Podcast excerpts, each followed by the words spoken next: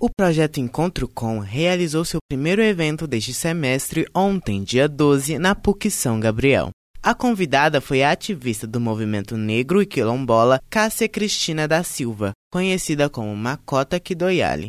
Durante o encontro, Macota compartilhou suas experiências enquanto mulher negra, quilombola e candomblecista. Falou também sobre a luta contra o racismo e a preservação dos saberes tradicionais da população afrodescendente. Ouça na íntegra. Pessoal, boa noite. É, vamos dar início né, a essa edição do projeto de extensão Encontro Com. É a primeira, é o primeiro evento, né, o primeiro encontro desse segundo semestre.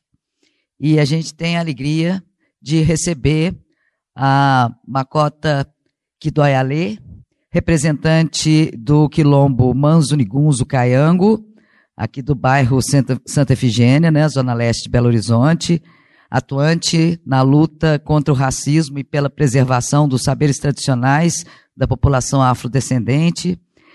Ela também faz parte do Conselho Nacional de Cultura da Comissão de Povos e Comunidades Tradicionais do Estado e do Comitê da Diversidade e Combate à Intolerância Religiosa de Minas Gerais. Acho que é fundamental que a gente, né, aqui da universidade, se abra de verdade para uma discussão que saia dos saberes acadêmicos tradicionalmente aceitos como a grande, né, o grande conhecimento e se abra para os grandes conhecimentos que são outros. Né?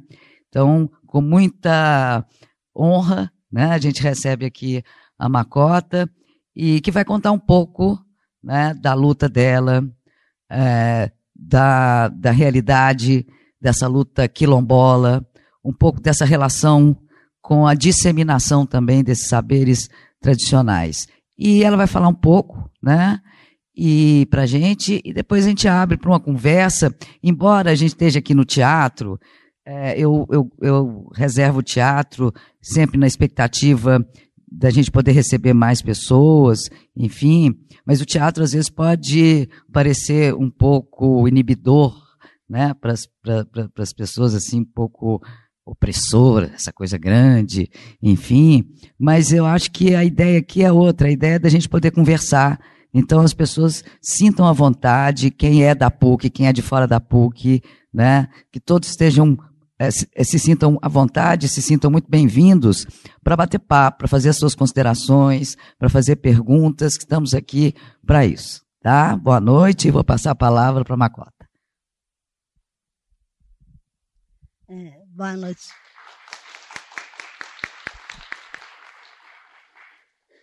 Boa noite a todos. É, tomar a benção aos meus mais velhos e aos mais novos também é, pela, aos mais novos pela continuidade, aos mais velhos pelo que eu aprendi.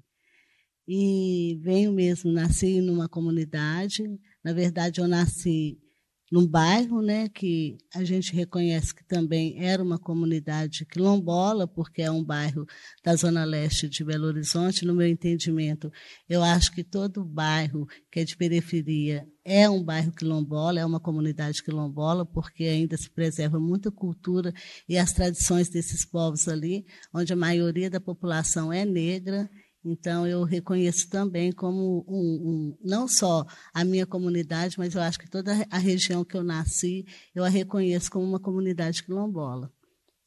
É, sou filha de uma mulher negra que é uma zeladora de terreiro. Antes de ser uma zeladora de terreiro, ela era uma lavadeira. Então, toda a parte da minha infância, toda a minha educação eu aprendi na beira de um córrego. É ali que eu, que eu fui formada e é ali que eu entendi, é, que eu consegui reconhecer quem eu era. É, frequentei a escola só até a quarta série, não tive mais interesse, saí da escola por conta própria. Não, não foi por falta de recurso, nem foi por falta de. É, condições, mas foi porque eu não sentia que a escola era o meu lugar, eu não me sentia, é, não sentia que a escola era parte da minha educação. Eu, eu sempre tive conflitos é, de compreensão da educação escolar, porque era uma educação que não foi feita para nós, para negros, para povos de comunidades, nem para, para quem tem uma tradição.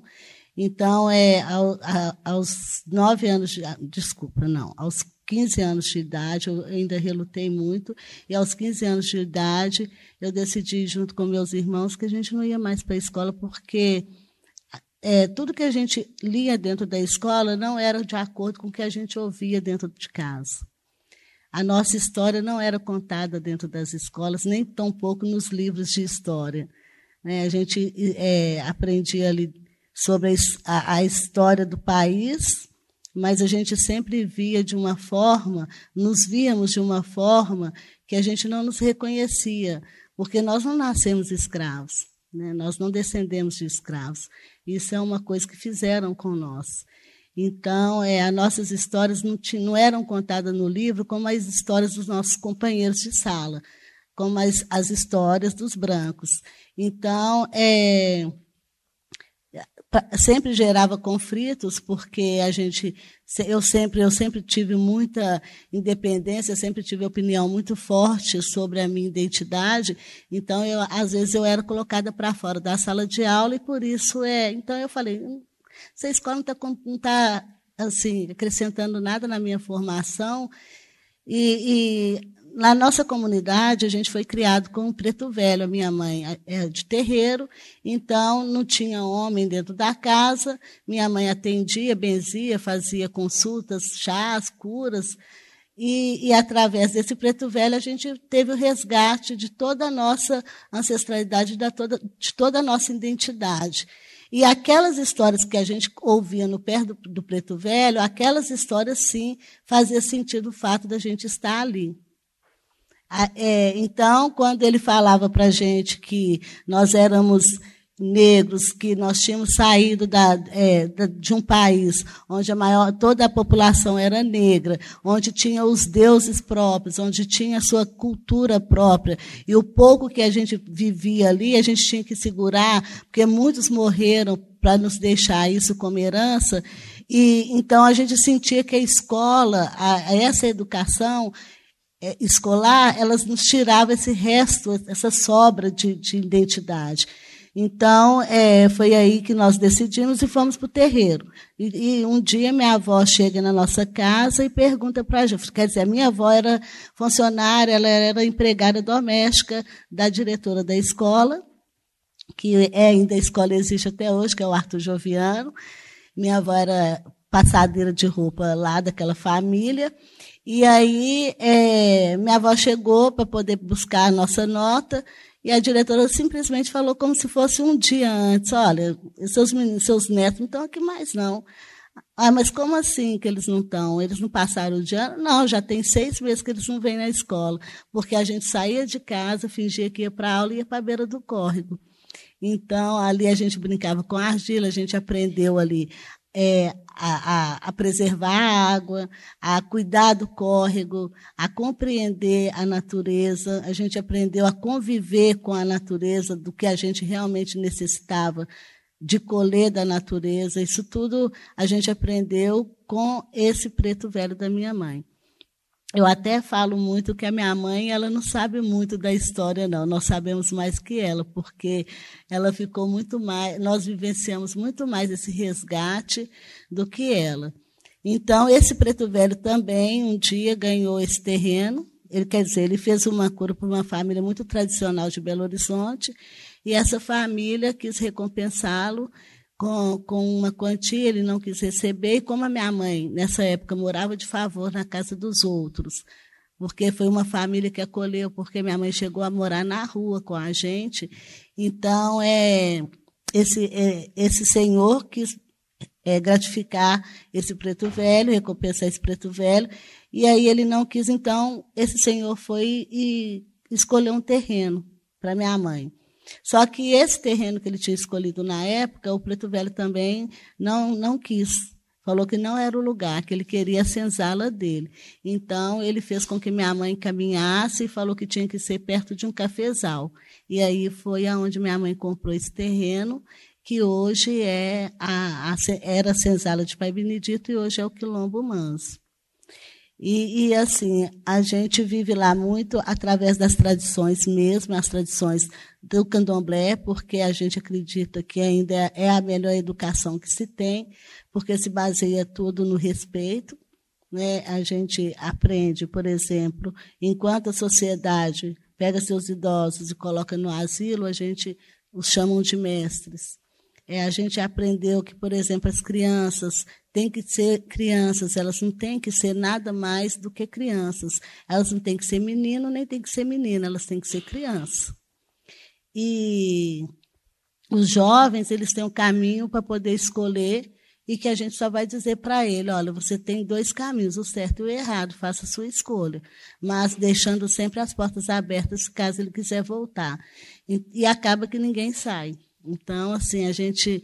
Eu sou, eu sou irmã de seis filhos, né? E minha mãe criou mais 13 filhos dos outros, porque todos que chegavam eu não sei porquê, eu acho que deve ser uma, uma sina que ela tem ou alguma coisa, que todos que batiam na porta e às vezes pedia para ela um prato de comida, ela mandava, ela punha para dentro e dava a casa inteira. A gente às vezes acordava dentro da nossa casa, dormindo com três, quatro pessoas que a gente nunca viu na nossa, na nossa vida, e as pessoas ali passavam a noite, comiam, algumas iam embora, outras permaneciam e acabava virando um vínculo mesmo familiar. E talvez por causa de toda essa história, essa forma de viver, essa forma diferente de viver, um dia é, alguém, uma entidade, chega lá em casa, porque sabia dessa, dessa história da minha mãe, e diz para minha mãe se ela não tinha interesse de se auto-reconhecer como comunidade quilombola. Até então, a gente nem sabia o que era quilombo. A gente sabia que quilombo era só o do zumbi dos palmares. Era único, a única referência de comunidade quilombola que a gente tinha. E, e a partir daí, então, eu, como eu sempre fui curiosa, e, e, o próprio Preto Velho falou comigo: olha, se você não quer aprender com os brancos, então você vai ter que aprender sozinha. Você vai ter que ir atrás do que é seu e aprender com você mesma. Então, eu sempre fui muito curiosa e sempre, a partir do momento que eu ouvi a palavra quilombo, eu comecei a procurar quilombo encontrei vários outros. Até a gente já tinha acesso à internet, já tinha é, essas modernidades todas. Então era muito mais fácil você atravessar qualquer sair de casa, né? Que a gente também recusava sair. A gente sempre foi criado dentro do nosso mundo mesmo, porque quando nós éramos pequenos, os filhos dos vizinhos não poderiam conversar e nem tampouco brincar com, com a gente, porque além de nós sermos negros, filhos de mãe solteira, ainda era de terreiro, então a gente era a verdadeira aberração daquele bairro. Então, assim, aí a gente. E como a comunidade morava a família toda junta, é sempre foi muitas crianças, e aqueles outros que se sentiam também excluídos acabavam batendo na nossa porta e iam morar com a gente. Então, a gente nunca viu a necessidade de ter que ultrapassar essa, essa barreira. Então, o, o lugar que eu, que, eu, que eu tentava, que eu saía de dentro da comunidade, era mesmo através da internet, do computador. E, e, aí eu começava a ouvir uma, ouvir uma palavra difícil, eu pesquisava aquela palavra. Também nunca gostei de ler, tenho uma dificuldade muito grande com leitura, porque é, eu não consigo, eu, eu, eu não consigo compreender é, muito a forma de se escrever, não é a forma que se fala. Eu acho que ninguém dentro da sua casa fala de acordo com o que se escreve um bom dia, por exemplo, e, e é muito, eu acho muito estranho, acho, muito chato de verdade. Então, eu nunca gostei de ler, eu gosto muito mais de ouvir, gosto muito mais de conversar.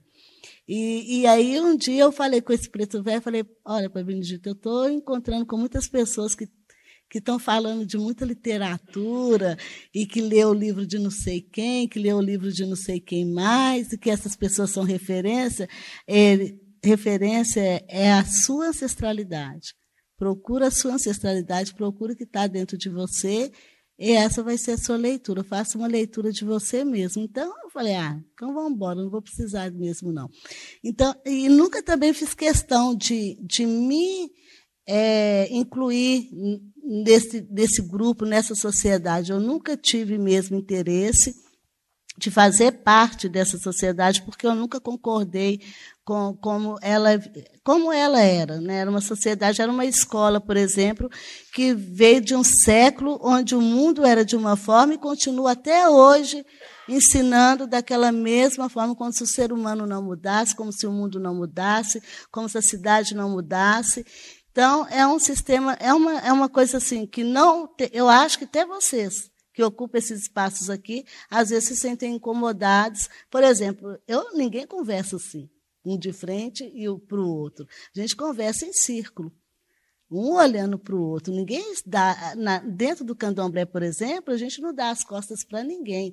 A gente conversa um de frente para o outro para que se faça sentir. Não só ouvir, mas também sentir o que é falado.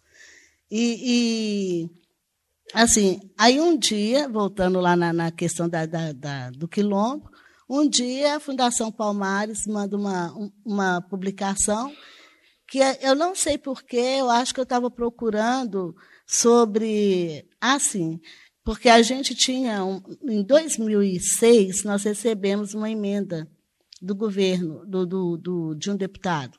E essa emenda era para fazer uma reforma dentro do terreiro. Então, seria o primeiro terreiro de candomblé reformado é, no mundo, né? porque nunca aconteceu isso com dinheiro público. E aí a gente teve muita dificuldade de resgatar esse dinheiro, acabou que como sempre, não, não foi possível. E aí, é, um dia eu procurando lá na, na, no site da Fundação Palmares, porque o, o, que me falaram que o dinheiro tinha sido devolvido para a Fundação Palmares, então eu queria saber se a gente conseguia saber o que, que foi feito com esse dinheiro. E aí é, eu descobri, estava lá uma, um, um, um texto enorme. O governo Lula reconhece na época foi 200 e não sei quantas comunidades no Brasil, comunidades quilombolas no Brasil. Então, eu, eu até eu só sabia que só tinha o quilombo de Palmares. E isso a gente tinha esquecido também desse documento, porque nós não acreditamos, porque nós nunca ganhamos nada. Então, eu falei, é... aí eu fui lá para mim poder ver quem que eram essas comunidades quilombolas, e aí é, a gente deparou com o nome comunidade Manzungus Caiango, no bairro Santa Efigênia, região leste de Belo Horizonte. Eu levei um, um, susto, que eu dei um berro, a minha mãe veio, eu falei, mãe, mãe, nós somos quilombo, agora nós somos quilombo. Foi assim, o título para a comunidade, eu, eu lembro muito, eu comparo muito com a Lei Áurea. Porque o título para a comunidade, ele veio como uma forma também de liberdade e, e, de que agora a gente fazia parte de uma sociedade que a gente era reconhecido, mas que também a gente se enganou, porque isso nunca aconteceu. Né? Nenhum quilombo ainda é, realmente teve suas terras, foi titulado. Acho que acredito que no Brasil deve ter sido só uns três até hoje. Minas Gerais, por exemplo, tem 863 comunidades quilombolas e só uma é titulada. E mesmo assim ela é titulada, mas ela está debaixo da água, porque a, a ah, esqueci o nome agora da, da, empresa lá, fez uma represa e cobriu toda a comunidade. Então, titularam uma comunidade que também não existe mais. Né? E, e aí é, a gente entendeu isso, pensamos, nossa, agora vai chegar aqui é, recurso do governo, a gente vai poder resgatar esse, essa, essa verba que foi, né, que a gente teve que devolver, e, e nada. O, quando a gente foi à prefeitura apresentar a comunidade quilombola, foi nosso, um dos nossos maiores erros, porque a partir dali a gente começou todo o problema, todo o conflito que uma comunidade, comunidade quilombola poderia ter. É, a gente foi, a, a comunidade, a prefeitura foi até a comunidade fazer uma vistoria para poder saber se poderia ou não realmente fazer essa reforma. E aí ela alegou que essa reforma não poderia ser feita porque essa reforma tinha que, ter, tinha que derrubar tudo. Que as casas lá eram muito construídas, é uma favela. O Manso é, uma, é um cortiço. E aí é, o, o, prefeito, tive uma conversa com o prefeito, eu tive que aprender a conversar com o prefeito, tive que aprender a conversar com vários gestores, entender o que, que era uma repartição pública, porque até aí também eu nunca, nunca soube, a única coisa que eu sabia que era do governo era escola e posto de saúde. Não sabia que tinha tanta secretaria, que tinha tanta gente trabalhando para cuidar cuidar de uma cidade. Então, é, eu fui até a prefeitura para ver se a gente conseguia rever esse recurso. E aí, a partir daí, eles entraram dentro da comunidade, começaram a fazer vistoria. Na época era a Urbel, junto com a Defesa Civil. E aí eles alegaram que não tinha que não tinha como a gente permanecer lá, porque a, a comunidade estava com risco de desabamento. Só que, por exemplo, uma comunidade que é um, uma favela com risco de desabamento, onde tem nove casas, provavelmente vai cair todo o quarteirão, porque é, é, a construção é parede de meia um com o outro. E eles foram lá e falaram que era só manso que estava caindo. E aí tiraram todo mundo de lá e levou para um abrigo público, um abrigo municipal. E foi a partir desse abrigo que a gente foi conhecer o que, que era mesmo o mundo, porque até então a gente não conhecia. Dentro desse abrigo, a gente viu uma educação que, que assim, é, deixava muito medo da gente, vontade de voltar para casa mesmo, porque a gente via violência, a gente via droga, via é, violência de pai com filho, de filho com pai, via falta de socorro com, com idoso. Meu irmão teve que socorrer uma idosa que morreu ele tirando de dentro do carro dele, ela olhou para ele, deu o último suspiro é, crianças agredindo. Você não podia, se você passasse, encostasse no menino, nossa, era como se era um show que a criança dava, pegava até pau para poder bater e assim não não respeitando o outro mais velho. a gente não podia, por exemplo, receber visitas. Então eu comecei a perceber que a gente estava indo também para a inclusão da própria cidade. Eu entendi que ali era o lugar que escondia toda a vergonha da cidade. Porque é, tiravam, na época de chuva, tirava todo mundo da rua e jogava para o abrigo. Quando ia ter um, uma, um evento na cidade, tirava da rua e jogava no abrigo. Só durante aquela fase do evento. Depois deixava, soltava as pessoas de novo. E dentro do abrigo era como você vivesse em cadeia. Guardas o tempo todo na portaria, você não podia sair, não podia, e para entrar tinha que ter autorização. E aí era também uma troca de governo nessa época, e, e a, a, proposta era tirar a comunidade do abrigo para reformar toda a comunidade e depois voltar com a comunidade. Só que nós ficamos, né, nessa troca de governo, era, veio o tal do ano eleitoral, falaram para a gente que o ano era eleitoral, então não poderia fazer nenhum tipo de, é, de obra. E aí nós era para ficar três meses no abrigo, nós ficamos 11 meses. Nesses 11 meses, a gente percebeu que estava passando do limite. No abrigo, eles permitiram que nós fizéssemos a capoeira, porque temos um projeto lá com as crianças. Fizesse capoeira, fizesse a percussão, samba de roda, as danças afros. E aí, o próprio abrigo, com a troca de, de gestão, o abrigo proibiu, dizendo que os tambores incomodavam, que não era mais para a gente tocar tambor. A minha mãe teve que pegar todos os sagrados, o terreiro, todos os pertences do terreiro e levar para um terreno lá em Santa Luzia, no meio do mato. Então, nós ficamos assim, como naquela época mesmo, da, da época da escravidão mesmo. E, e aí, um dia meu irmão é, falou: não vou ficar mais aqui, eu vou descer e vou voltar. Quando meu irmão voltou, todo o terreiro estava quebrado. A prefeitura destruiu todo o sagrado. Então, deixando as casas que ela tinha alegado que estava com, com risco de desabamento, elas deixaram as casas lá intactas, porém a, a, a, o terreiro não tinha mais nada. E no relatório que a gente mandou apresentando à comunidade, a gente identificava muito o terreiro, dizendo que o terreiro era o lugar onde a comunidade se encontrava, onde todas as atividades aconteciam. a cozinha era como se fosse o coração da comunidade, a camarinha era como se fosse o útero. Então, a gente sempre nos vinculava a nossa identidade de acordo com, com as, os, as divisões dentro do terreiro. E é assim mesmo, de, dessa forma. O manso, ele sem terreiro, ele não é nada. E aí, quando tiraram o terreiro, ficamos perdidos, ainda tentamos se preservar através da capoeira, mas aí tiraram a capoeira também, então enlouquecemos. Aí fomos atrás do terreiro. Quando chegamos lá, não tinha mais terreiro. Quando voltamos para as casas, a, a, não tinha água nem tinha luz, porque cortaram tudo como se. Igual casa, quando vai ser demolida, a primeira coisa que eles cortam é água e luz. E assim eles fizeram lá com as casas da comunidade. Nós voltamos, reconstruímos tudo.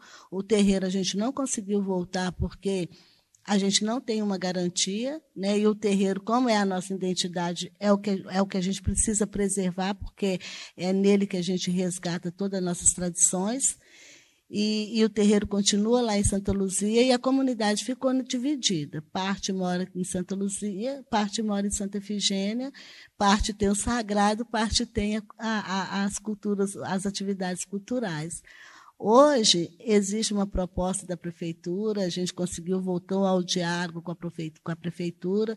A prefeitura reconhece que teve várias violações lá de direitos, e, e aí, a partir de, desse, dessa gestão, né, a gente está tendo uma negociação onde o prefeito vai reconhecer não só o Manso, mas os outros dois quilombos, porque são três aqui em Belo Horizonte, como patrimônio material da cidade, mas para que se preserve, porém preserve só o que restou, né? porque o que se foi vai ficar só mesmo na memória.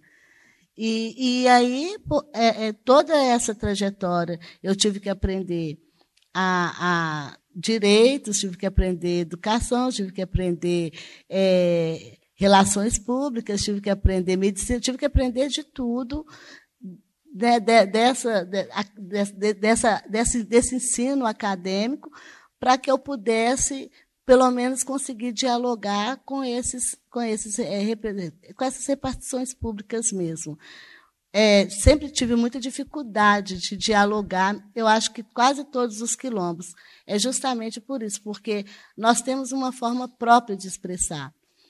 E, e, a gente sabe que, por exemplo, um gestor público ele tem uma linguagem mais acadêmica e talvez deve ser uma forma de, de fazer com que a gente não, não dialogue, então, o que acontece? A gente só fica balançando a cabeça, como se a gente estivesse concordando, mas é porque a gente está cansado de ouvir aquela, aquela lorota que a gente sabe que não vai dar em nada, que está cheio de palavras ali que a gente não entendeu nada, que vai ter que ficar o dia inteiro pesquisando no dicionário para poder entender, compreender o que, que o outro falou.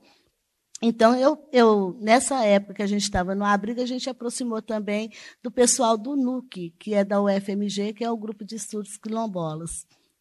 E aí eu, eu tive uma estratégia muito boa com eles que veio dar certo. Então, toda vez que eles chegavam e falavam assim, a gente queria fazer uma pesquisa, porque nós vamos fazendo uma tese, eu falei, então tá, pode fazer sua pesquisa, mas antes da sua pesquisa, você vai ter que ir numa reunião comigo. E aí eu marcava a reunião, levava o acadêmico lá, e aí ele falava, eu falava, o que, que ele falou? E aí ele falava para mim o que, que ele falou, e o que, que ele falava, na verdade, não era nada.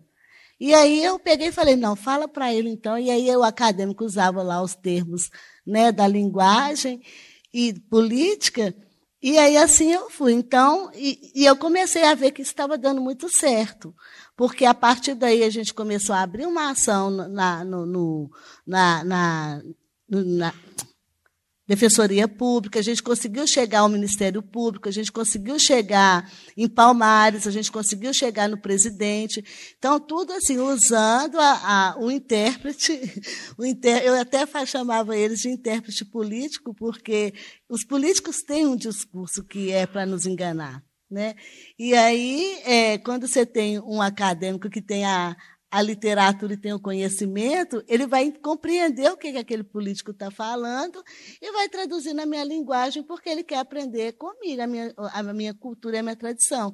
E assim eu fiz muito, até hoje, por causa dessa, de, de, dessa relação né, academia com e comunidade e tradição, a, gente foi convidada a dar uma aula na, na, UFMG, que o programa, que o projeto deu super certo, e hoje a minha mãe, ela dá aula lá mesmo, aula de, de saberes tradicionais, que é, é uma disciplina a mais que tem na UFMG. E, e assim, está dando super certo, porque a gente está conseguindo quebrar muito protocolo. Né, principalmente dentro das, das, universidades, que é um lugar onde a pessoa não pode ser ela mesmo, não pode dizer, por exemplo, olha, hoje eu acordei na minha casa e, e tomei benção minha mãe, que é uma coisa que a gente faz todo dia. É, é, é, é uma, é umas coisas que faz sentido muito importante para a gente beijar a mão da nossa mãe e que a gente vê que, que dentro da academia a gente não vê as pessoas nem cumprimentando a outra, segurando na mão. Então, na, na nossa turma, a gente faz abraçar, faz ajoelhar, faz, olha, toma benção, é assim. Você vai lá no pé do seu mais velho, tem que tomar benção, tem que beijar a mão.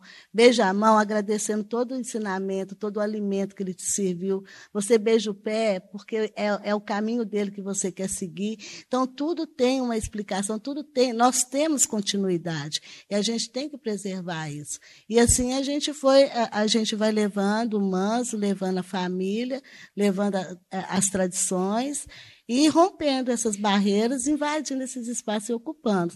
Hoje eu também estou trabalhando na prefeitura, por incrível que pareça. Eu trabalho hoje na prefeitura, trabalho na coordenadoria de promoção da igualdade racial. E assim, e eu, o que a gente entende é que também lá nos convidaram para ocupar esse cargo, justamente para poder quebrar esse, é, essas, esse protocolo, porque a gente percebeu que nem a educação e nem a política deu certo até hoje, até aqui. E que a gente precisa de mudar não dá para poder ficar preso ao sistema, para você não atender o outro porque, por exemplo, o computador não abriu. Isso é um absurdo você não poder dizer para o outro: olha, você pode vir aqui amanhã às duas horas porque eu preciso agendar no, no computador e o computador não abriu, não estou sem internet. É, é, é, coisas assim que a gente vem rompendo, coisas simples, mas que a gente vem rompendo devagarzinho e que já vem fazendo muito efeito é, nesses espaços que a gente tem ocupado. E a ideia é que a gente ocupe ainda muitos, muitos e muitos outros mais. A gente já conseguiu eleger uma, uma vereadora negra da, da, da, da, população mesmo, sabe, da, que saiu de nós mesmo. Então, assim, é, a ideia nossa é transformar mesmo e, e diversificar, né? acabar com, essa, com esse padrão patriarcal, esse padrão, esse sistema é, é, racista, e, e romper essas barreiras para a gente poder, pelo menos, entender o outro e saber que não vivemos sozinhos nesse mundo. Né? É isso. Ei, é...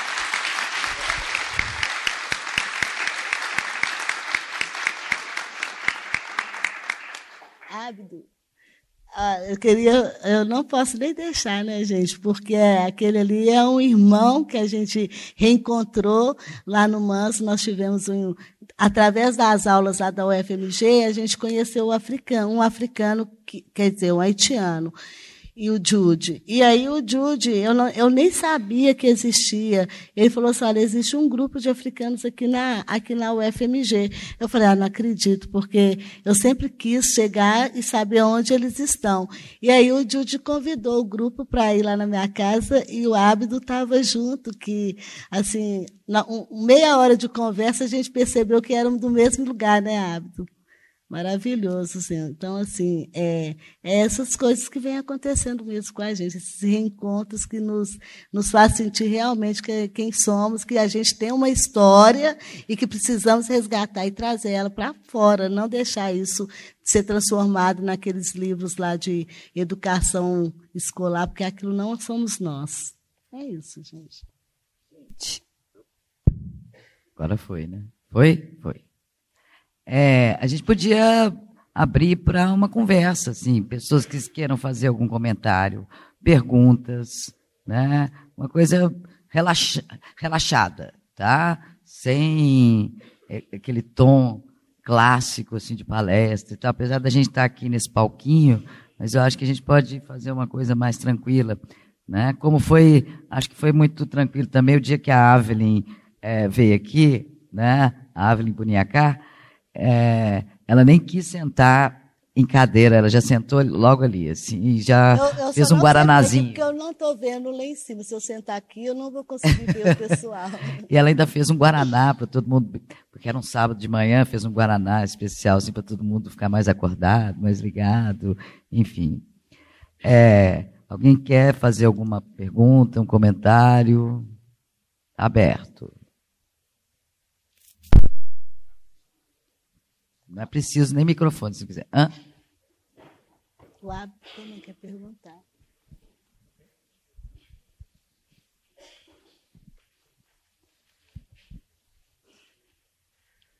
Boa noite. Boa noite. É, na verdade, não é um comentário, mas só que eu vou completar um pouquinho o que ela já falou, porque pelo respeito e por muitas coisas, né? Apesar de que nós conhecemos só um dia na rádio UFMG Educativa, porque temos uma emissão lá sobre a cultura africana. E sempre convidamos uma pessoa para falar da afro, descendente né, dos Brasil, e é, qual será essa ligação, o qual é na verdade, a ligação que nós temos. E foi um prazer conhecer ela e eu vi é, muitas coisas. Além disso, fui lá na nossa casa, né? Nossa casa. Para falar, na verdade. É, você falou é, sobre uma coisa que eu acho muito importante. Tudo o que acontece já foi. Mas, na verdade, nada foi. Porque isso ajuda, na verdade, a melhorar, a entender, a ter mais uh, confiança, perseverança, né? Como se fala em português, porque eu acho que posso começar a falar francês, né? Vocês vão entender. Não. Ok, ok, vou tentar aí em português.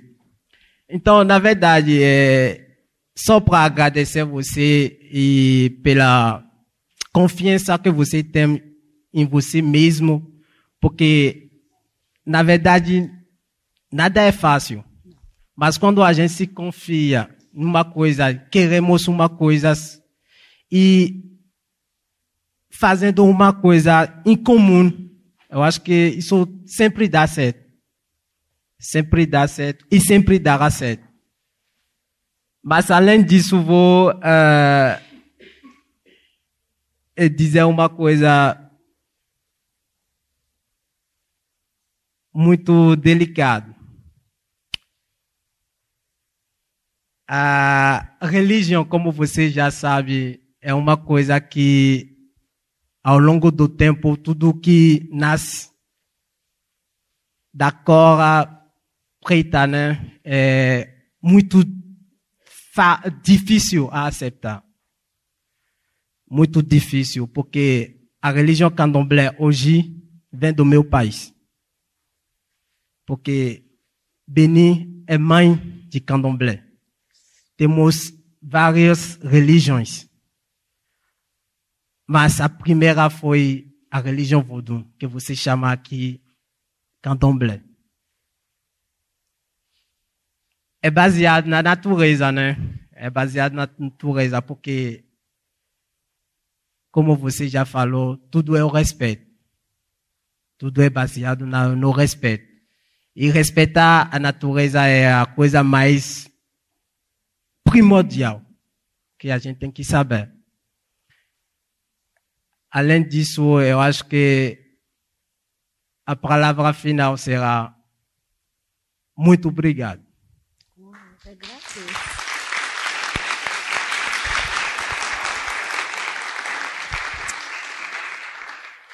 Então, é, na verdade, Abdo, eu acho que é isso mesmo. Eu acho que ouvir você falando, e não falando, mas concordando, é, é, com aquilo que eu acredito, porque assim, a gente sempre respeita muito vocês, porque vocês vêm de um lugar que a gente só tem na memória, só na, nem na memória, porque a gente nunca viveu lá, né? mas a gente sente esse lugar.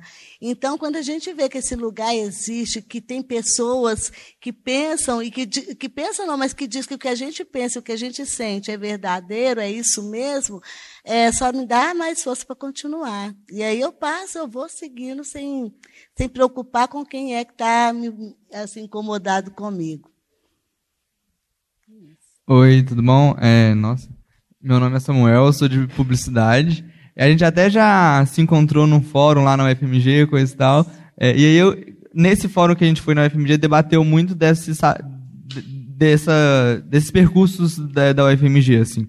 E eu fiquei com muita curiosidade de saber o que, que é ensinado nessa parte de saberes tradicionais, quem mais que faz parte, o que, o que, que é isso, assim?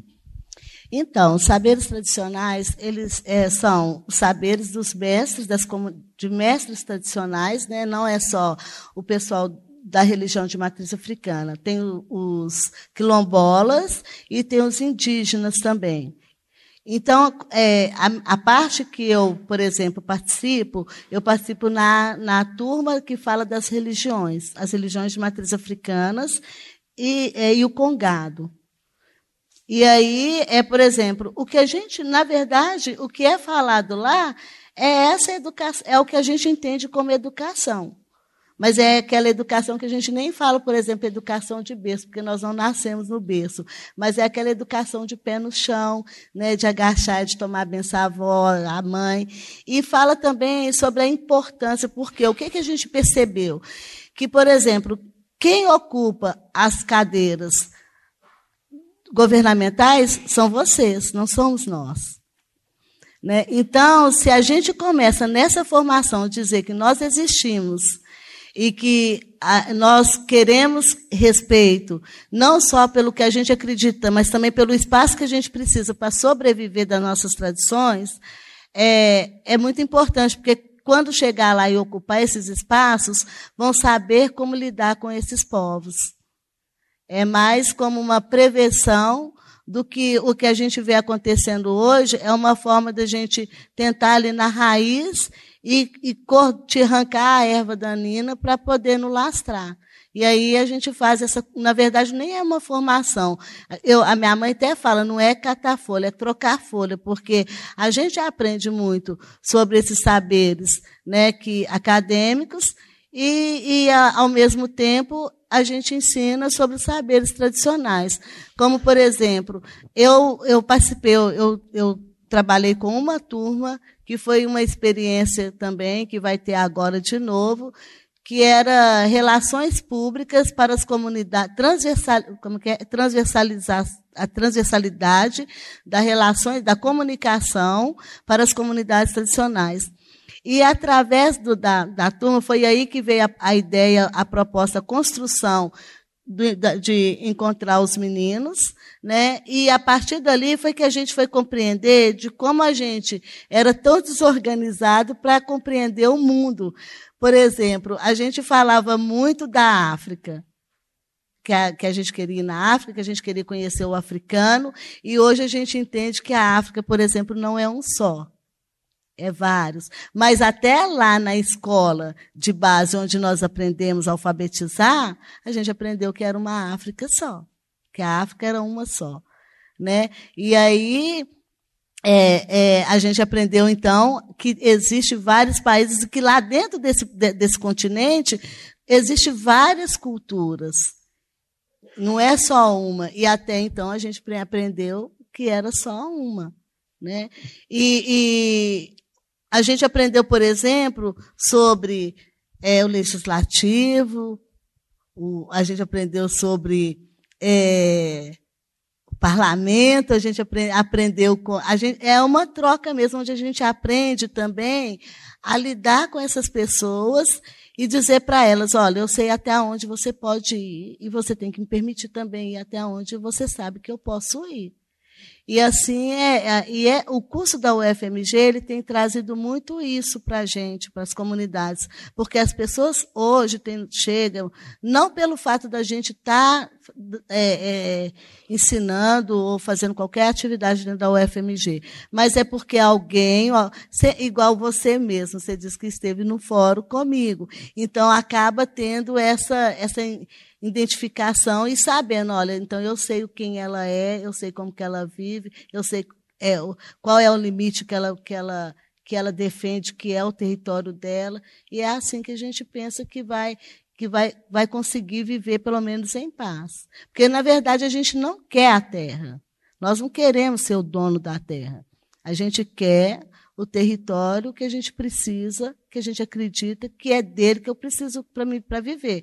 Igual eu preciso de um território que corra uma água no fundo, porque eu preciso da água. Eu não quero nada para mim, porque a gente vai isso tudo fica. Mas se a gente não brigar agora por causa de território, a gente está vendo a ganância do homem construindo e construindo e construindo. Daqui a pouco não vai ter mais árvore na cidade.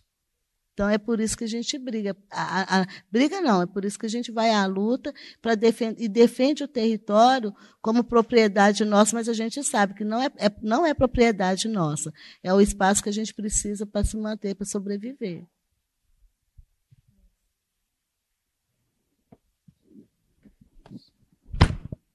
Parece então que é só, desculpa interromper, essa troca, só, dar, só continuando pegando o gancho, essa é, é, mais uma espécie de troca, né, lá na UFMG, né, de, de, de conhecimentos.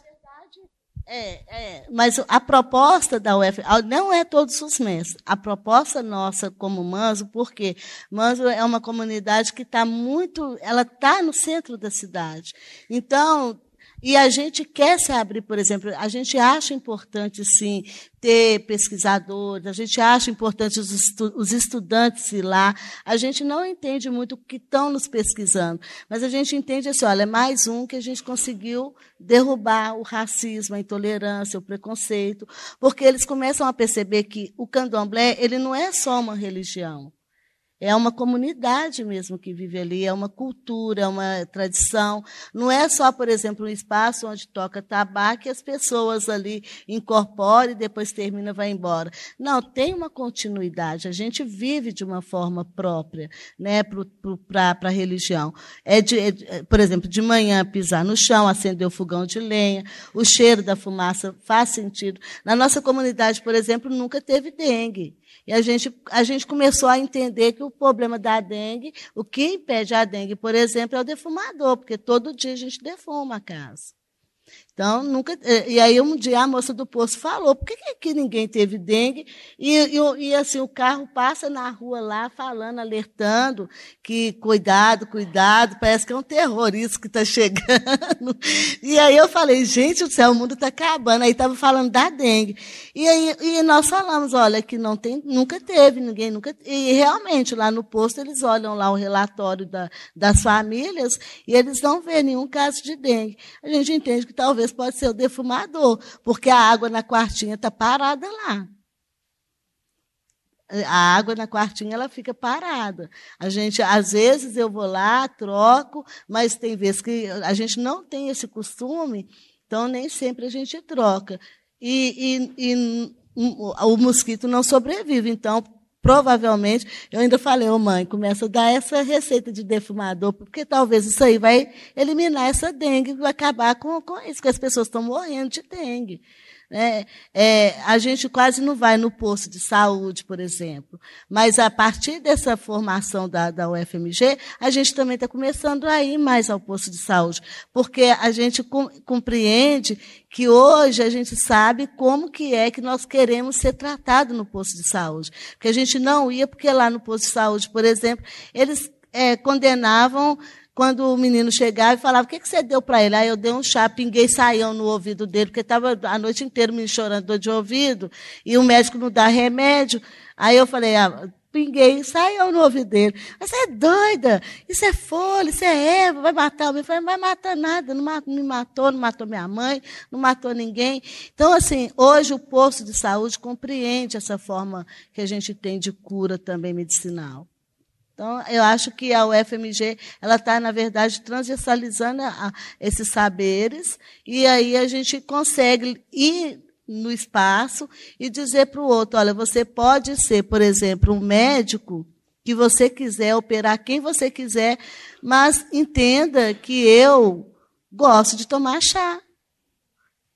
Ah, é assim, é que antes a pessoa condenava pelo fato de tomar um chá. Estou aqui.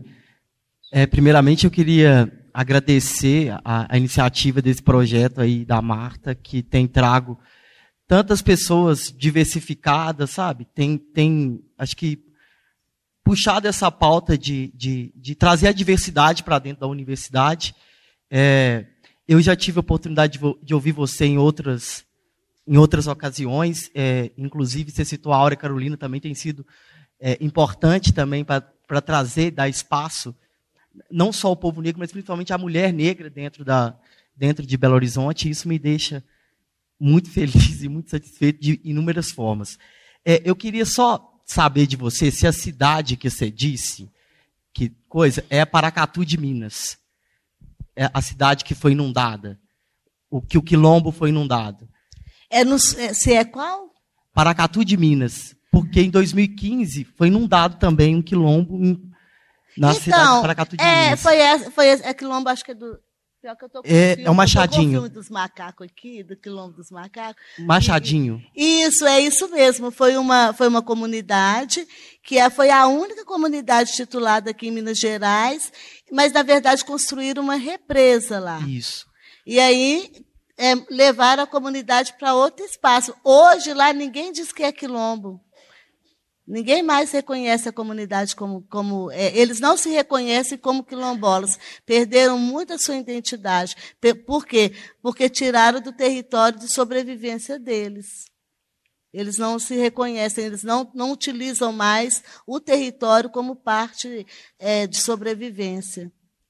É, ali, é, é, é no caso da cidade, é um, para quem não teve conhecimento disso, dessa notícia, acho que quase ninguém, porque, se eu não me engano, foi só o El País que deu isso como notícia. É, o Ministério Público ele, ele até ofereceu, ele né, apresentou uma denúncia que a população quilombola teria sido forçada a vender a terra a preços pífios, só que o Supremo não atendeu esse, esse pedido. Né? A região já vem problemática com contaminação por arsênico e outras coisas.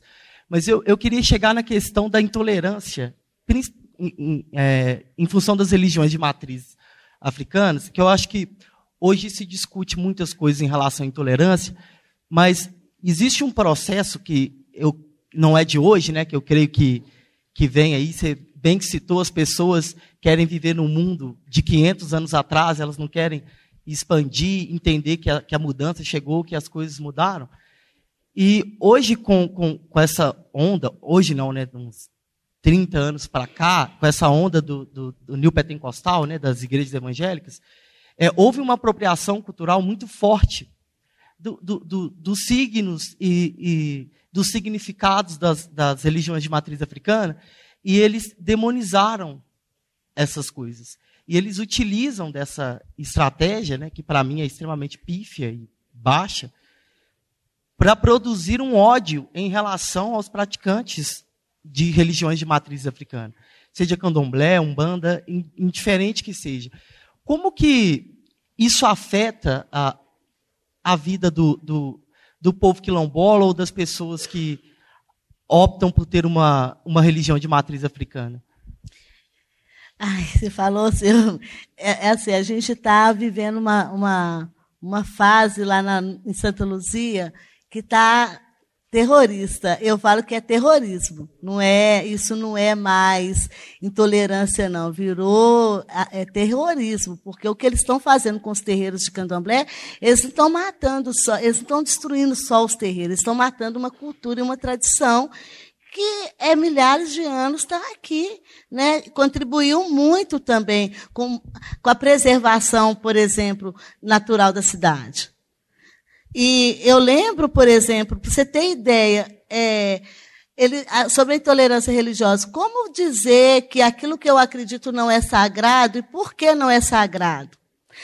Eu fui criada, por exemplo, eu, não, eu tenho maior, assim, maior tranquilidade, naturalidade de dizer que eu fui criada e educada por um preto velho incorporado na minha mãe. Eu posso dizer perfeitamente que a minha mãe a gente só via na hora de dormir, porque ela atendia da hora que ela levantava até a, a, a, hora de deitar. Nós tivemos a nossa, a nossa religião, eu acredito que sim, porque nós somos uma comunidade que tivemos uma ama de leite negra, como todo branco teve. Nós sugamos o seio e assim, foi a, a, a, eu, a meu filho, meu, quer dizer, a minha irmã, a, minha, a, filha da minha irmã. Então, veio uma geração, amamentou nessa, nessa negra que nós tivemos. E toda a gente preferia mamar nela, porque o peito dela era farto e da minha mãe não era tanto. E às vezes, assim, era, era um no peito e um no outro, e o filho dela esperando, puxando ali. E isso se acontece, isso é sagrado para a gente. A gente acredita nisso. A gente sente isso. A gente tem isso como sagrado. Por que, que o outro está dizendo que aquilo que a gente não sente é sagrado? E por que, que ele quer que eu acredite? Ele, ele sente, eu não, eu sinto de outra forma, eu sinto uma outra, uma outra concepção. É, eu fui criada com o preto velho, por exemplo, que quando a gente brigava dentro de casa, ele pegava uma bacia de pneu, mandava a gente trazer e mandava trazer todas as sementes dentro daquela casa e virava na bacia e falava: vocês estão brigando? Então agora vocês vão ter que separar aí o que vocês vão comer. E misturava arroz, feijão, milho, milho de pipoca, feijão branco, canjica. Ele misturava isso tudo dentro da bacia e falava: vocês vão ter que separar o que vocês vão comer, já que vocês estão com tempo de, de avançar um no outro avança no, no que vocês vão comer aí agora, sim. E assim a gente é, é e isso para a gente é sagrado. A gente tem isso como sagrado. A gente tem, por exemplo, ele dizer para a gente: vai lá na mina, pega a água que você precisa para beber, não pega mais não. E aí vem um outro e diz para a gente que isso é o demônio. Eu, eu sinceramente, na nossa religião a gente não nem, nem fala o nome desse, eu não sei quem é o demônio. Eu te dou o nome de todos os santos da Igreja Católica. Eu te dou dentro do terreiro. Eu só não te dou o demônio, a gente não tem. Nós não temos essa interpretação, porque a gente também não acredita. O demônio pode ser aquilo que a gente carrega de ruim dentro de nós mesmos. Eu não acredito é, é, que o demônio existe. Eu acredito que a maldade existe. E a gente está vendo ela agredindo e destruindo a fé que o outro tem, que para ele é sagrado. É, essa semana, ao mês passado mesmo, o vizinho da minha mãe, ele é evangélico. Na inauguração do terreiro lá em Santa Luzia, ele ameaçou minha mãe dizendo que se ela tocar, chamou minha mãe de macaca. É, foi, fez o diabo às quatro com a minha mãe. E aí ele disse que se, minha, se ele escutasse o barulho da tabaque, ele ia lá e ia é, dar tiro e botar fogo. E a minha mãe é mulher negra, é de morro, é de favela, não ia ser uma ameaça dessa que ia fazer medo nela. Ela continuou, fez o toque dela, normal. Assim, a gente foi à delegacia, eu falei com ela, nós vamos à delegacia. E o pior ainda, que para essas mestres, essas zeladoras de terreiros, essas, essas pessoas mais antigas, eles não, eles têm pavor de ir na delegacia, porque o tratamento dentro da delegacia não é favorável a nenhum negro que entra lá para poder prestar nenhuma queixa. Nunca foi. A delegacia não é o lugar da gente entrar para se defender. Porque a gente nunca, nunca que, que no que a gente diz. E aí eu fui com a minha mãe. Quer dizer, como a gente já tinha essa aproximação com o pessoal do Ministério Público, eu liguei para a promotora pública e ela orientou o delegado, ela ligou para a segurança pública, porque ele é um militar, esse vizinho dela. Então, quer dizer, ao invés de prestar ali uma segurança para a gente, ele estava aterrorizando, ameaçando, intimidando. E aí tá, fomos registrando a queixa, mas aí a gente também tem uma coisa muito errada com a gente.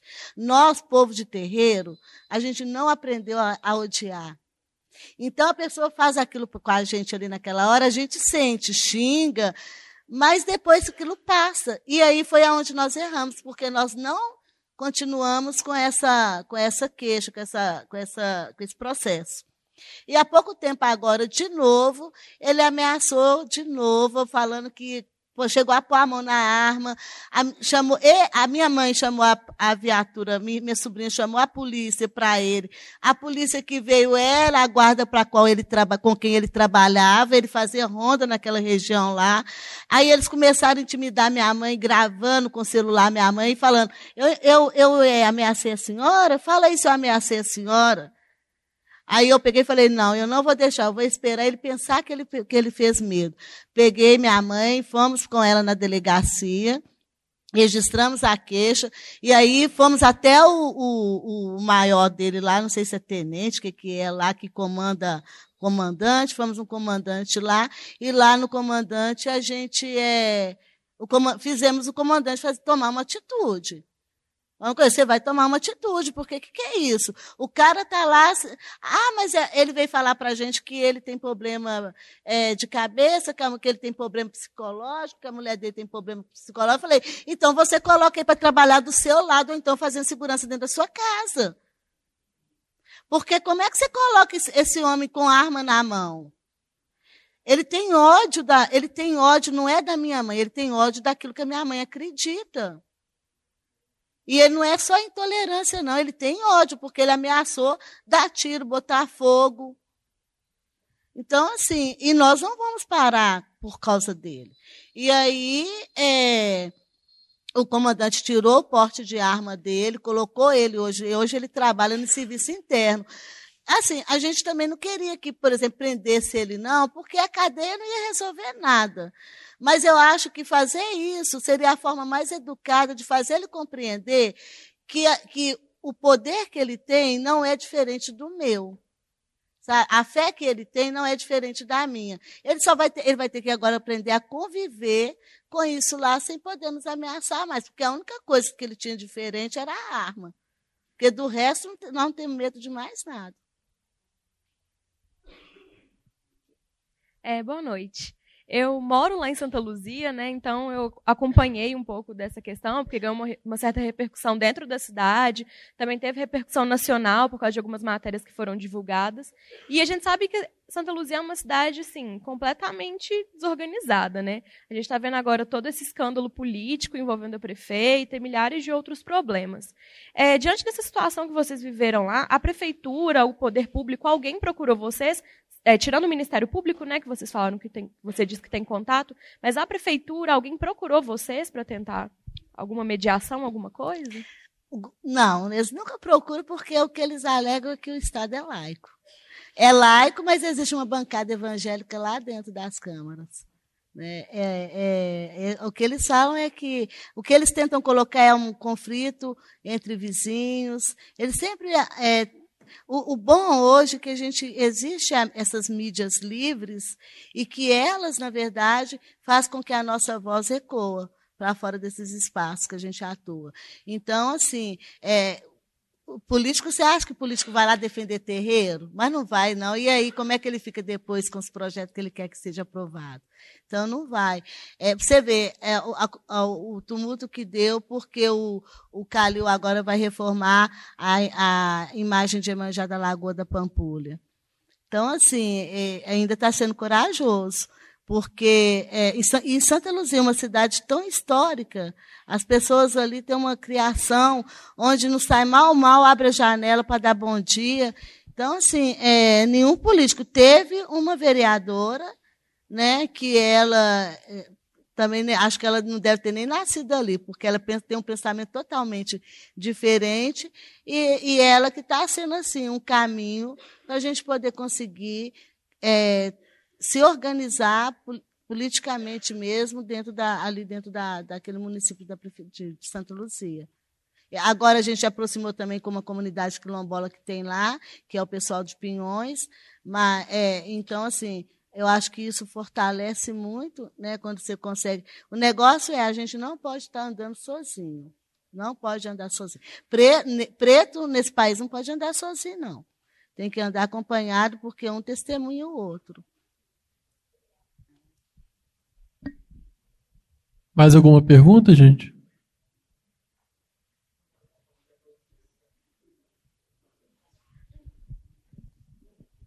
É, primeiro eu queria agradecer, né, porque foi uma uma conversa assim muito boa. E eu queria saber é, que a minha avó é benzadeira e tal, então eu acompanhei muito essa questão com plantas medicinais.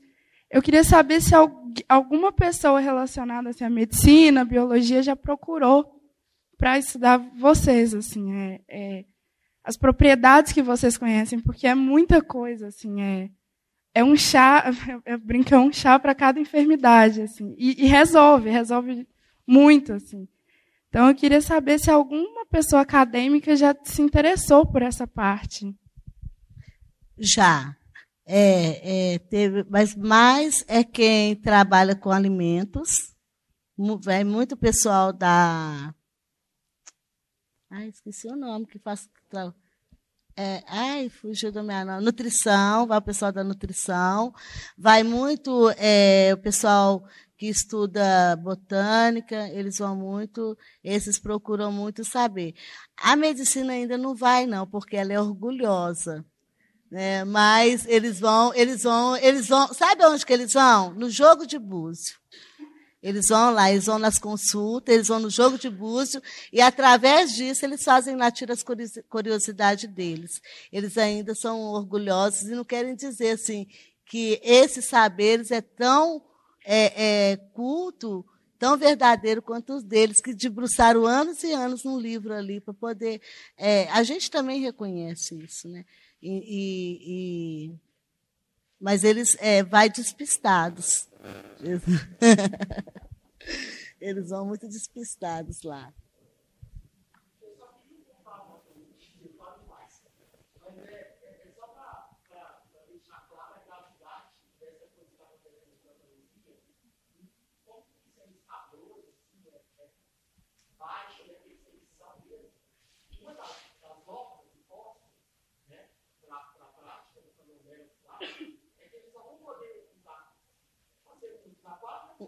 É.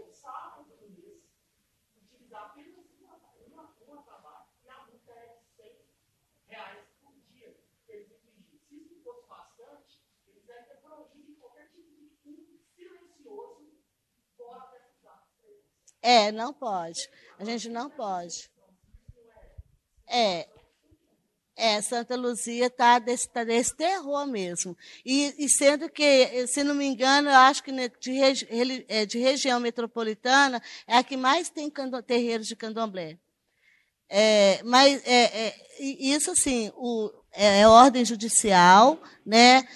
foi uma denúncia, o, o advogado do, do, do pai de santo não compreendendo também, orientou ele a assinar esse TAC, que é um termo de ajuste à conduta, onde ele deveria equipar todo o seu terreiro com é, aparelhamento antiacústico. Isso é impossível para o terreiro de candomblé, é impossível colocar aparelhagem antiacústica dentro de um candomblé. E aí, é, como ele não cumpriu essa medida, ele foi multado e, a, e, e, aí foi proibido. E agora parece que a lei vai ser municipal lá, né? É, mas eu acho que ela não vai ser votada, não, não é possível. O que a gente está fazendo é ensinando para o pessoal: sai de casa e vai lá para a Câmara, ocupa esse espaço. E pressiona e fala, não vota nisso, porque se vocês votarem nisso, a maioria lá é, é, é muito engraçado como que ainda é, as pessoas não têm consciência da sua negritude. Isso é muito importante também a gente se assumir, se encontrar, sabe? É, é, é, preciso eu saber, eu entender o meu eu, para me poder saber como que eu vou defender isso. Eu tenho que defender isso para a vida inteira. Eu não estou dizendo que todo, todo negro tem que ser de terreiro, não. Não tem. Mas todos nós temos uma tradição sabe? E que ela é igual de todos nós. Nós viemos de um mesmo, de um, de, de, não de um mesmo lugar, mas nós viemos de uma mesma tradição. Foi resistência que nos manteve até aqui. E foi resistência desses povos, sim, que acreditaram nisso que a gente ainda defende, acredita. Eu digo que, por exemplo, uma questão, olha para você ver um, uma, uma observação que eu tenho, que eu falo muito com meus filhos, é, sobre o museu. Existe, parece que acho que aqui em Belo, nessa região nós tem dois museus de escravos. Um em, em, Ouro Preto e um em Belo Vale. Eu falei com eles assim: vocês entraram nesses museus, o que, que vocês acharam seus lá ou dos seus antepassados lá dentro? Nada, mãe. Eu falei: pois é. Sabe onde está? Está no terreiro. Está tudo guardado, está tá preservado dentro do terreiro. O que tem lá, aquele museu lá, é o Museu da Vergonha do Povo Branco. Porque eles que criaram aqueles objetos e impuseram na gente. Sabe? Aqui. Sério, eu, eu acho, eu posso perguntar ali se lá na, na, no país dele existe alguma corrente ou alguns, alguma chibata que batiam e educavam as crianças lá. Aquilo ali foi criado pelo povo branco e que hoje eles colocam no museu e ainda colocam assim, Museu do Negro, negro, só se for do, do, passado deles, porque do meu não é, isso não faz parte, isso não vê, isso não, não tem nada ali que é contado na história da minha mãe, da minha avó, nada daquilo ali me representa. E, e, assim, o que me representa é essa liberdade, é a natureza, é a pedra que a gente tem como vida. É isso que são. E é isso a gente tem preservado dentro do candomblé. O, o nosso verdadeiro museu, o verdadeiro museu do povo negro está dentro dos terreiros de candomblé. Lá você encontra o pilão, que é onde eles socavam a comida que eles alimentavam dentro da senzala. Lá está a educação, lá está as roupas que se usava com o resto dos panos. Lá está os pratos, a culinária que se fazia com, com a sobra deles. Sabe? Isso a gente, isso a gente preserva, porque isso faz parte da nossa história. Agora aquilo lá, sofrimento, aquela vergonha lá, aquilo ali não é nosso não.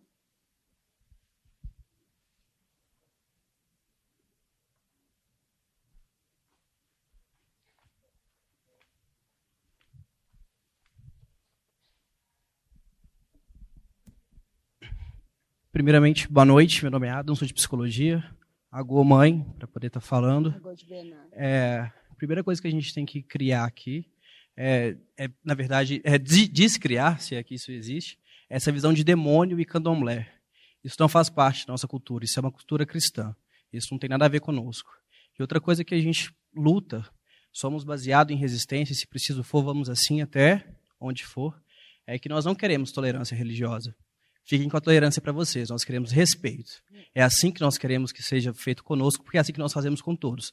Nós não saímos pedindo ninguém nada. A gente não sai impondo a palavra de ninguém, nem nada. A gente só quer ser respeitado, assim como nós somos, que antes de sermos zeladores de santo, ogãs, iaôs, abiãs, nós somos todos cidadãos com direitos, com deveres. Todos exercemos um papel também na comunidade, sejamos médicos, estudantes, seja o que for. Então, assim, pegando um gancho no que foi dito pelo companheiro ali, acho que vamos esquecer essa palavra de tolerância religiosa e vamos colocar respeito aí, porque é isso que a gente merece, é isso que a gente luta. Agora, minha mãe, boa noite. Agora de É, então, é, complementando o que, que você estava falando sobre é, o, o, demônio, né? Eu poderia, eles se assemelham muito, o demônio a Exu.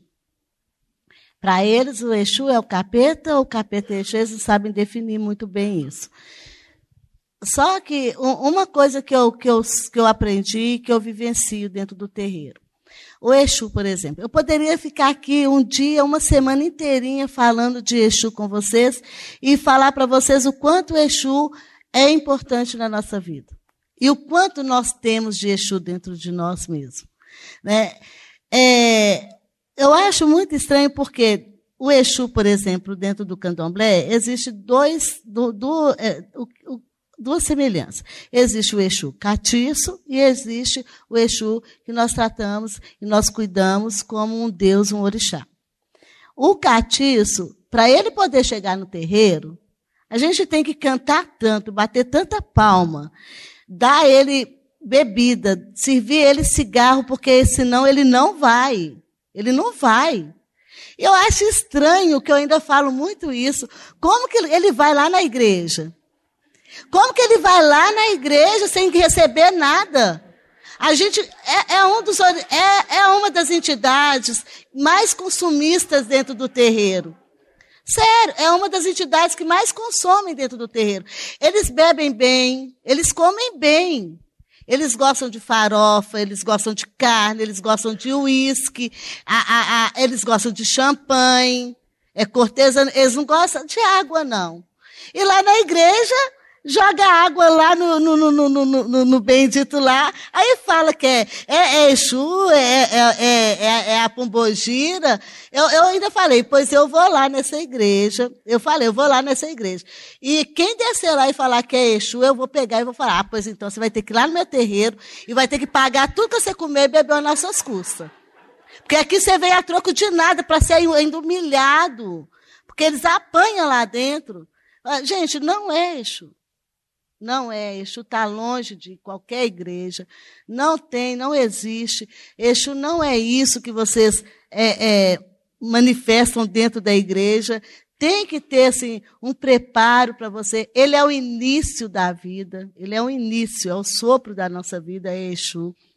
A gente, a, a gente até fala que aquela energia que surge entre dois corpos, por isso que Exu, eles falam muito que é da puberdade, que é da, da o Exu, ele é do prazer, ele é o orixá do prazer, é o, é o inquice do prazer. Ele, ele é aquele que manifesta o prazer do nosso corpo. Quando o, aquela energia que, que tem entre dois corpos, a gente fala, olha, isso aí está é, tá sentindo? Isso é Exu. É sentir. Não é isso que eles andam fazendo, é, esse teatro absurdos ali para poder. Aquilo é encenação. E, e, se aparece ali, ali deve ser o capeta mesmo. Porque lá no terreiro isso não aparece, não acontece, não. Isso lá no terreiro a gente pega espada de São Jorge e também senta em cima para poder tirar, que a gente chama de espírito ruim. No eixo, não.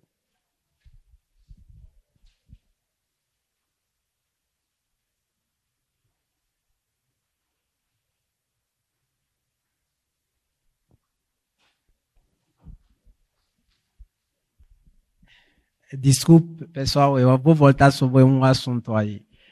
É sobre a questão da, religi eh, da religião. Ninguém nasce com uma religião escrita na cabeça dele. E, além disso, a questão de intolerância religiosa, eu acho que temos em todos os lugares. Mesmo no meu país tem. E, eu acho que a intolerância religiosa não depende da religião, mas depende do ser humano que somos. Porque algumas vezes é confunde, né? As pessoas confundem respeito e intolerância.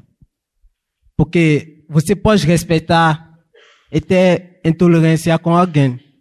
Ou você pode respeitar uma pessoa e não. Sabe? Esse respeito é. Tem alguns respeitos que são visíveis, mas não vêm do coração.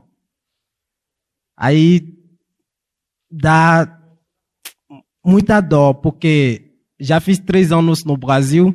A maneira que a religião, que se chama candomblé aqui no Brasil, é considerada no meu país, não é o mesmo, não é do mesmo jeito aqui no Brasil. E, além disso, a religião candomblé no meu país, por exemplo, não é uma coisa que se fala todos os dias. Não é uma coisa que todo mundo sabe, sabe. Porque, na verdade, tudo que é bom, tudo que é bom não se vende. Tudo que é real, tudo que é verdade, não se acha em todos os lugares. A questão dos museus, já vi muitas coisas. E algumas vezes, quando eu volto para casa, eu gosto, sabe, me dá choro eu gosto de chorar sozinho, porque não reflete nada. Não traz para a gente a verdade. Não mostra para a gente a realidade dos fatos. E isso dói. Dói bastante. Dói muito. Muito obrigado.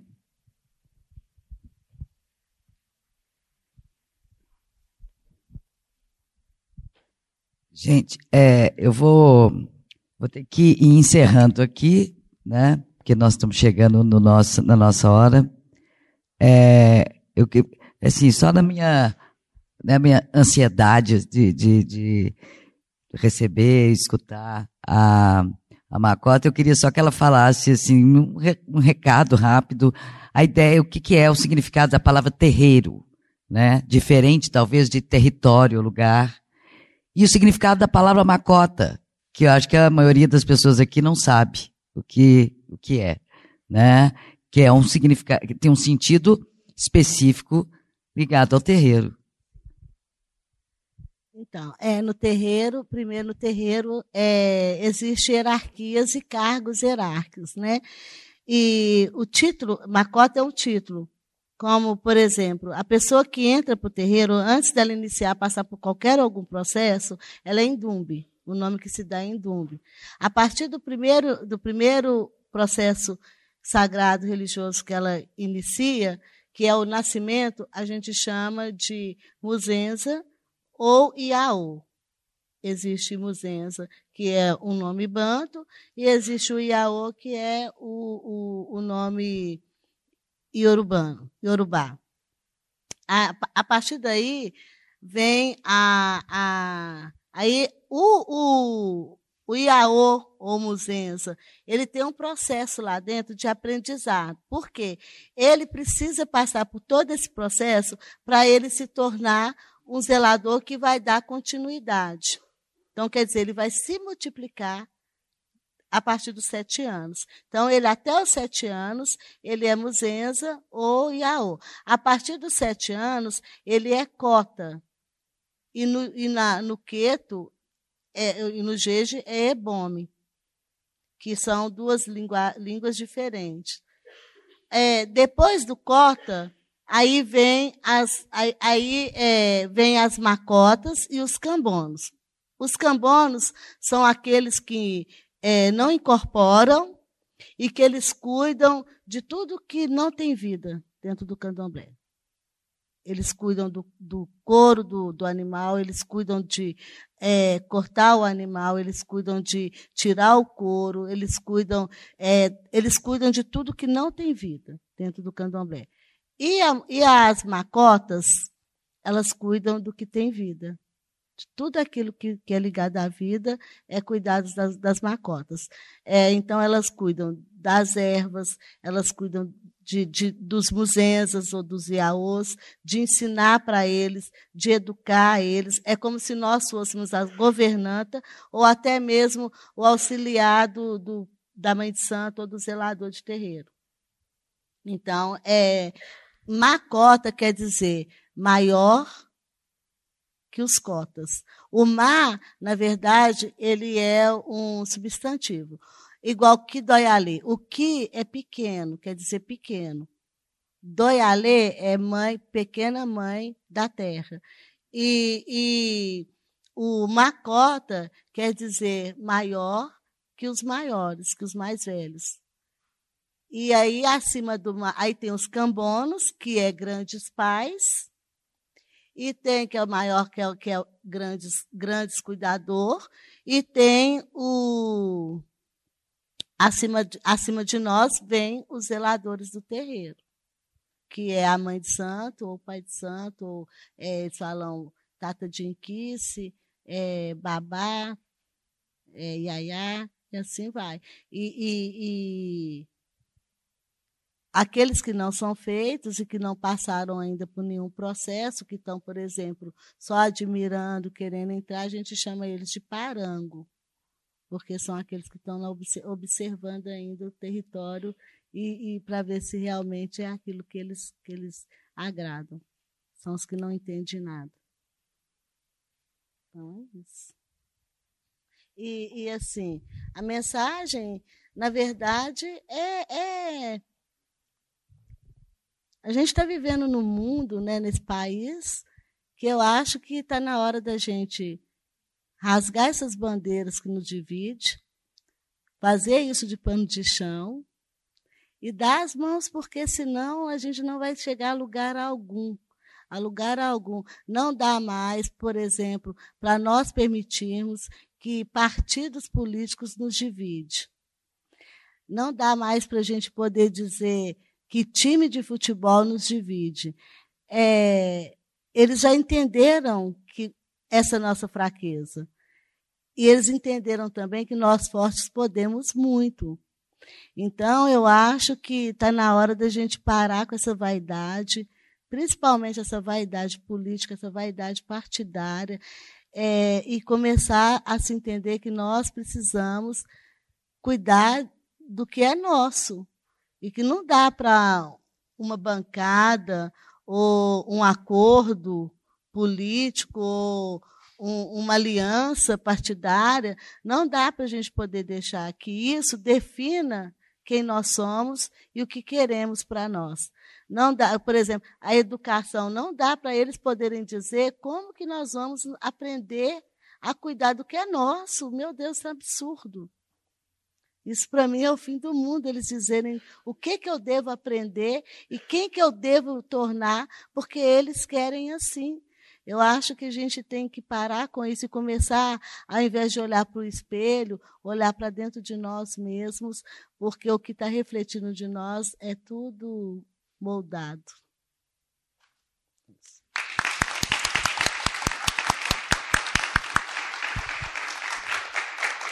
Muito obrigada, obrigada a todo mundo daqui, né? E até o próximo encontro. Boa noite. Essa foi uma produção do Lab SG para a Rádio Online PUC Minas. Ouça mais em fca.pucminas.br barra rádio.